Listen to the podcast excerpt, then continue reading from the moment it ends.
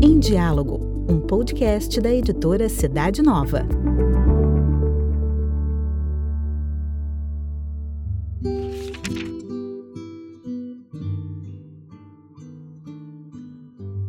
Palavra de Vida, setembro de 2021. Se alguém quiser ser o primeiro, seja o último de todos, o servo de todos. Marcos, capítulo 9, versículo 35. Caminhando com Jesus para Cafarnaum, os discípulos discutem animadamente entre si. Mas quando Jesus pergunta qual é o assunto da discussão, eles não têm coragem de responder, talvez por vergonha. Na realidade, estavam tentando determinar quem entre eles era o maior. Jesus havia falado várias vezes de seu misterioso encontro marcado com o sofrimento, mas, para Pedro e os outros, o assunto era difícil demais para ser compreendido e aceito.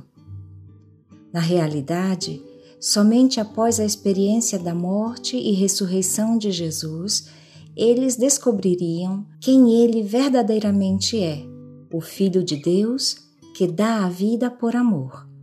Por isso, para ajudá-los a ser realmente seus discípulos, Jesus se senta, chama-os para perto de si e revela a verdadeira natureza do primado do Evangelho.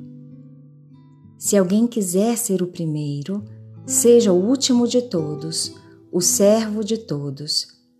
Apesar da fragilidade e dos medos dos discípulos, Jesus confia neles e os chama a segui-lo, a fim de compartilharem sua missão, servir a todos. Isso faz lembrar a exortação do apóstolo Paulo aos cristãos de Filipos Nada façais por rivalidade ou vanglória, mas com humildade, cada um considere os outros como superiores a si, e não cuide somente do que é seu, mas também do que é dos outros. Tende em vós os mesmos sentimentos que havia em Cristo Jesus.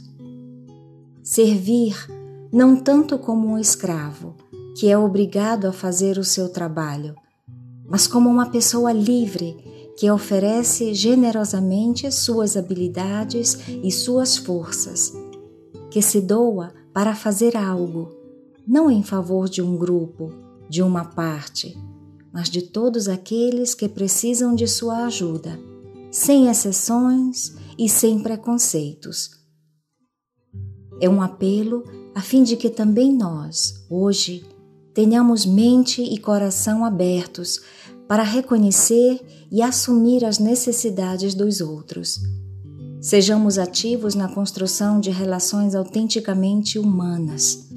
Façamos com que os nossos talentos frutifiquem para o bem comum, recomeçando todos os dias, apesar de nossos fracassos.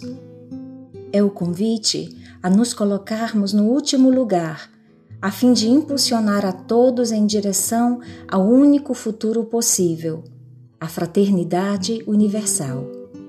Se alguém quiser ser o primeiro, seja o último de todos, o servo de todos. Chiara Lubick, comentando essa palavra de Jesus, sugeriu como transformá-la em vida concreta, escolhendo, com Jesus, o último lugar nas inúmeras ocasiões que a vida de cada dia nos oferece. Foi-nos confiado um cargo de certa importância? Não nos sintamos superiores aos outros. Não deixemos espaço à soberba e ao orgulho. Lembremos-nos de que a coisa mais importante é amar o próximo. Aproveitemos a nova situação para servir melhor o próximo sem esquecer de cuidar daquilo que pode parecer coisa simples, das relações pessoais, das tarefas humildes de cada dia, da ajuda que devemos dar aos nossos pais, da harmonia e da paz na família, da educação dos filhos. Sim, aconteça o que acontecer, lembremos-nos de que o cristianismo significa amar e amar de preferência os últimos. Se vivermos dessa maneira, nossa vida consistirá em construir continuamente o reino de Deus na terra. E por esse esforço, Jesus prometeu em acréscimo tudo mais: saúde, bens, abundância de tudo, coisas a serem distribuídas a outros, para assim nos tornarmos os braços da providência de Deus para muitos. Se alguém quiser ser o primeiro, seja o último de todos, o servo de todos. A proteção do ambiente, nossa casa comum, é um serviço particularmente atual para o bem comum, que podemos compartilhar com muitas pessoas ao redor do mundo.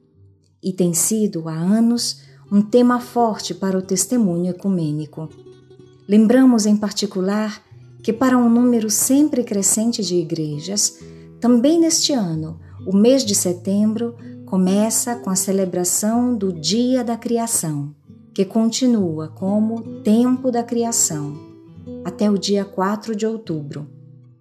Em uma dessas ocasiões, a comunidade de Taizé propôs a seguinte oração: Deus de amor, enquanto estamos diante da tua presença, torna-nos capazes de colher a infinita beleza daquilo que criaste, de tudo o que vem de ti, da tua inexaurível compaixão aumenta a nossa atenção pelos outros e por toda a criação. Ensina-nos a descobrir o valor de tudo e faze de nós portadores de paz na família humana. Letícia Magre